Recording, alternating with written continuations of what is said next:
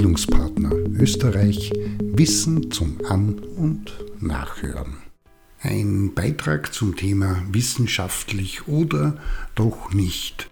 Es kann mitunter schon schön mühsam werden, wenn man in einer Gruppe ein für die Bildungsarbeit relevantes Fachthema diskutiert und dabei unterschiedliche Ansätze aneinander geraten. Kein echtes Problem, wenn das Ansätze sind, die beispielsweise auf Publikationen beruhen, welche den Ansprüchen wissenschaftlicher Publikationen entsprechen. Schwieriger wird es, wenn wissenschaftliche und pseudowissenschaftliche Ansätze und Theorien zusammentreffen und da wird es dann nicht selten turbulent. Ein Umstand, der zu verstehen ist, den schaut man sich in der Publikationslandschaft um, denn dann ist es nicht ganz einfach, Pseudowissenschaft von Wissenschaft abzugrenzen, aber dennoch gibt es deutliche Kriterien dafür, wie man das macht.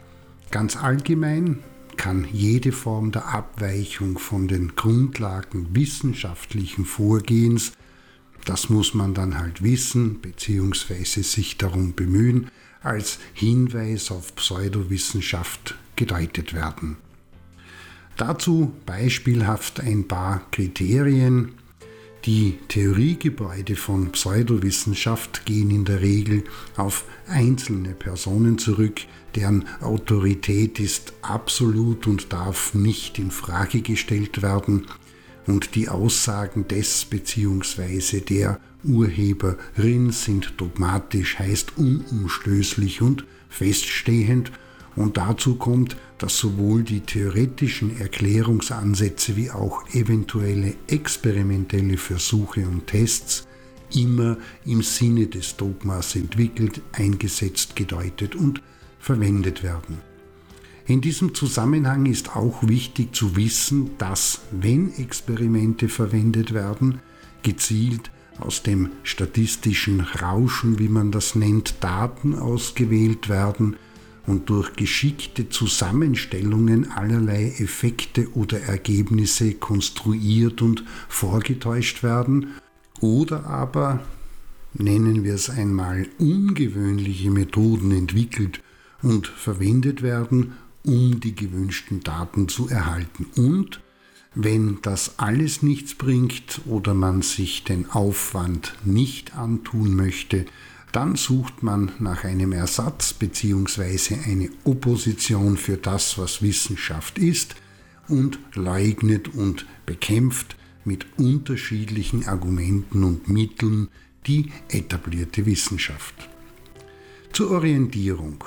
Verschiedene Wissenschaftstheoretiker und Innen haben eine Unmenge von Merkmalen zusammengestellt, wie man eine Abgrenzung und Einordnung, also Pseudo- oder doch Wissenschaft, vornehmen kann.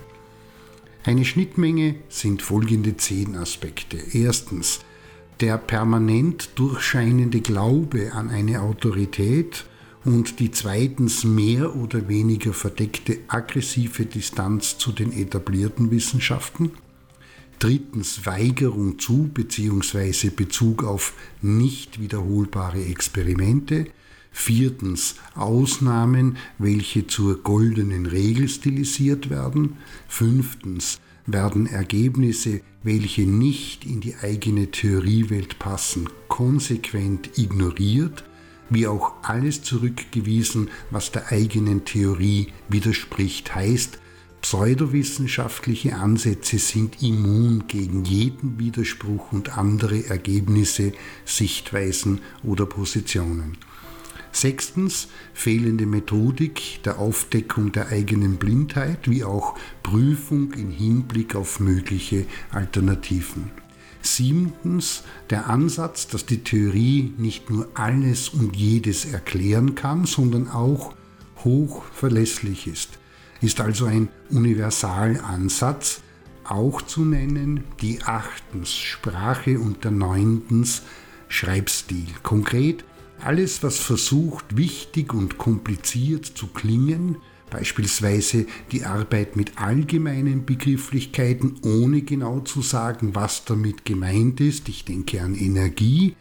Und dass das bei genauer Betrachtung keinen echten Sinn ergibt und keiner Logik folgt, inklusive fehlender Quellenangaben. Und schließlich erkennt man zehntens pseudowissenschaftliche Ansätze und Theorien auch dadurch, dass eine Parallelwelt konstruiert oder darauf Bezug genommen wird und die eigenen Ergebnisse und Wissensstände nicht umgesetzt werden können, so wird behauptet, warum? Weil sie von allerlei bösen Mächten unterdrückt und verhindert werden und das Wissen dann nur Eingeweihte, solche, die frei von alten Denkgewohnheiten, losgelöst den Blick auf die Wahrheit haben.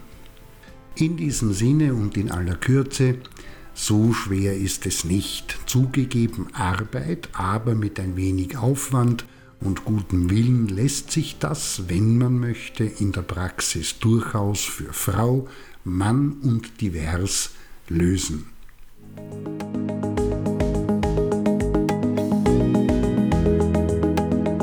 Das war Bildungspartner Österreich Wissen zum An- und